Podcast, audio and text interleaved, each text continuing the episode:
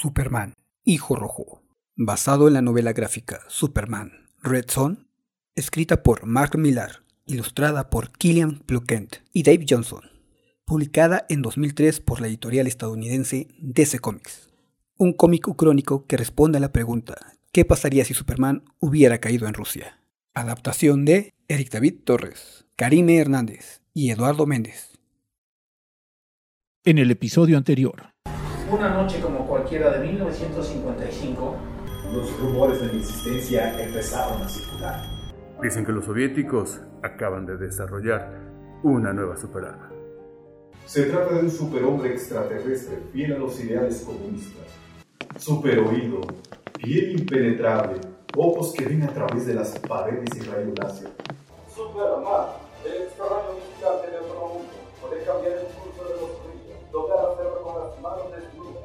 El FBI, el ejército y la CIA han quedado obsoletos señores. Llamen a laboratorios Star y comuniquen con el doctor Luke. La Guerra Fría acaba de funcionar. Solucionar problemas para mí es como respirar o comer. Este Superman que les preocupa es solo un problema más. Me pondré en contacto cuando vaya a solucionar. Episodio 2. Unos días después, en el lujoso departamento de los Luthor, Lex y su esposa miran el televisor. ¿Por qué está tan bajo el volumen? Es un concurso de preguntas y a ti te encanta. Luisa Luthor se acerca por la espalda del doctor, quien se encuentra sentado sobre una silla mientras juega ajedrez con un brazo robótico. Estoy aprendiendo a leer los labios, Luisa. Esta tarde me acordé que no sabía. Pero puedo subir el volumen si te molesta. Lo que me molesta es hablar con alguien entre movimientos de ajedrez. No me lo digas. Otro sistema diseñado mientras venías del trabajo. Luisa azota el periódico que traía en la mano sobre la mesa de ajedrez, girando todo. No puedo evitarlo, cariño. La gente es demasiado fácil de ganar. ¿Es la primera edición del periódico? Solo técnicamente. Rusia está ganando la Guerra Fría. Gana la guerra espacial. El superhombre ruso de Stalin nos observa desde el cielo.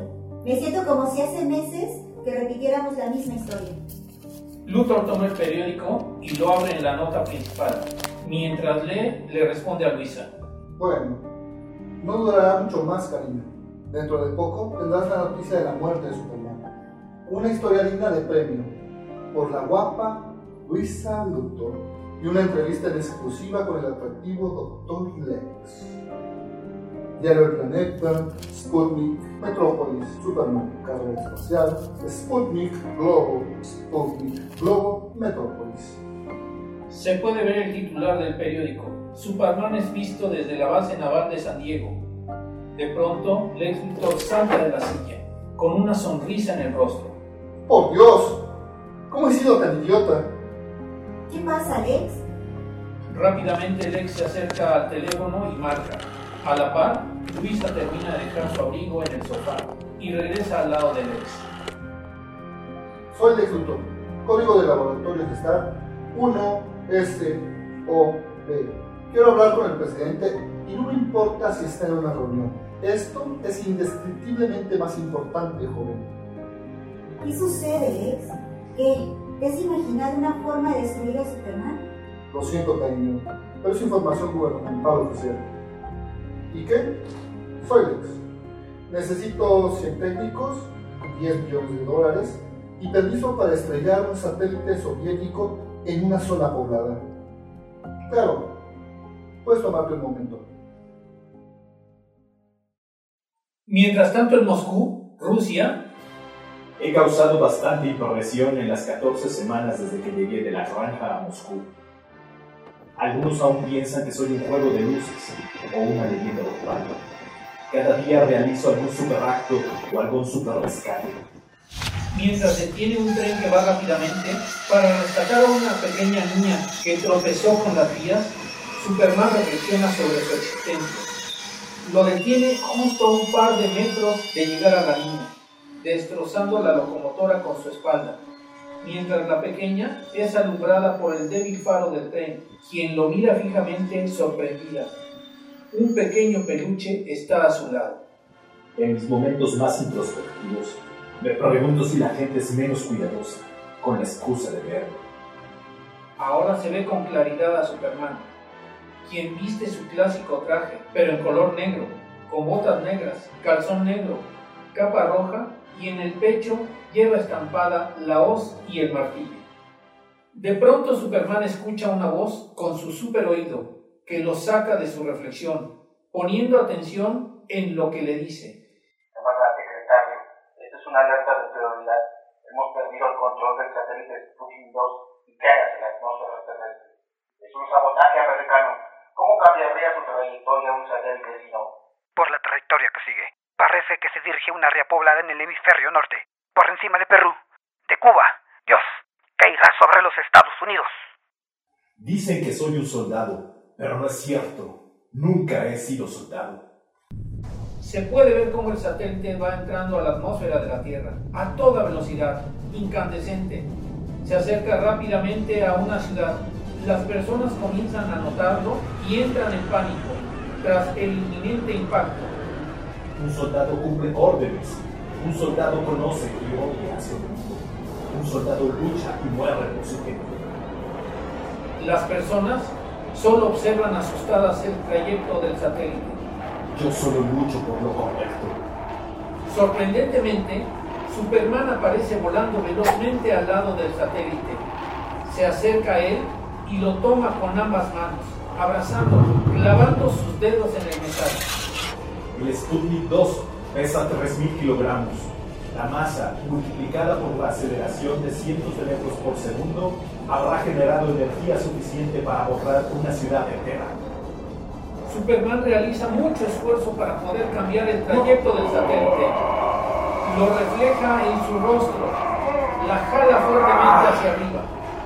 En perspectiva, había tantas formas de solucionarlo. Y logra cambiar el rumbo. Sin embargo, unos fragmentos del metal se desprenden del satélite y continúan el trayecto de impacto. Uno de ellos se estrella contra la base del emblemático globo del diario Planeta, en la cima del edificio. Podría haberlo bautizado con visión, o relantizarlo con mi superaliento, o destruirlo con un golpe calculado. En lugar de eso, hice lo más divertido. Superman dirige el satélite y lo impacta en la bahía de Metrópolis. Pasando al lado de un barco, otros pequeños trozos también terminan ahí. Los poderes eran algo nuevo. Tres segundos después de golpear el techo del edificio, me di cuenta de los daños causados. Metrópolis respiraba de alivio, pero yo aún podía oír los ladrillos sueltos que caían dos kilómetros al oeste. Tras el golpe en el enorme globo del diario El Planeta, este comienza a desprenderse de su base lentamente. Un racimo de cables de soporte gimen y chasquean. Las personas en la calle gritan para que alguien los salve. No eran mi gente. Súbitamente Superman sale del mar a toda prisa rumbo al edificio del diario. Pero nunca ignoro un grito de auxilio. Todas las mentiras sobre mí, toda la mala propaganda durante la Guerra Fría, nada importaba esa mañana tan soleada. En un segundo, se dieron cuenta de que estaba allí para salvarlos. Las personas al pie del edificio comienzan a correr despavoridas. Otras miran cómo cae el enorme globo de metal. Gritan. Un niño pequeño suelta su globo en ese momento. Lo quiere alcanzar, pero su madre lo abraza cubriéndolo con su cuerpo. A unos metros de que la enorme bola de metal aplastara a la madre y a su hijo, Superman lo detiene. Atrapa el globo del niño y se lo devuelve con una sonrisa en el rostro. El pequeñín, muy feliz, toma su globo rojo y la madre agradece con lágrimas de felicidad. Gracias. Dios mío. Salvé 6 millones de vidas y evité un incidente que podía haber iniciado una guerra. Mi recuerdo más vívido de ese día era una mujer de metro sesenta que llevaba Chanel número 5. Superman voltea y mira a Luisa Luthor, de pie a un costado de él, con un elegante vestido morado de mangas largas, a juego con aretes, zapatos y bolso del mismo color. Ella lo ve sorprendido. También lo notó. Sé que sí por cómo se le aceleró el pulso, por la transpiración de su piel, pero ninguno de los dos podía reaccionar a ese impulso.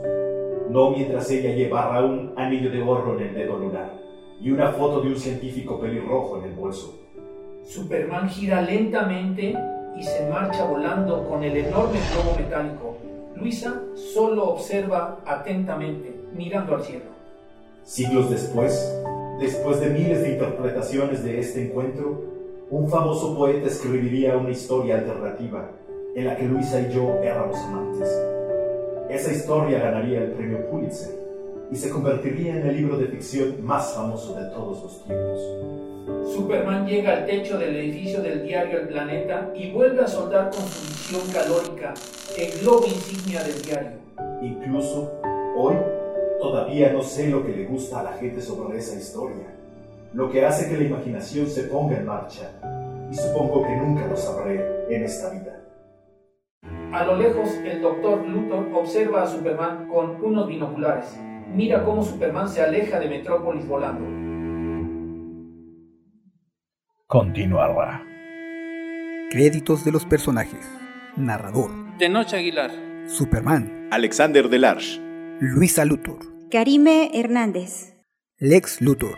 Doctor Cocoon. Madre del niño. Elena Mejía. Camarada 1. Francisco Franco. Camarada 2. Eric David Torres. Postproducción. Eric David Torres.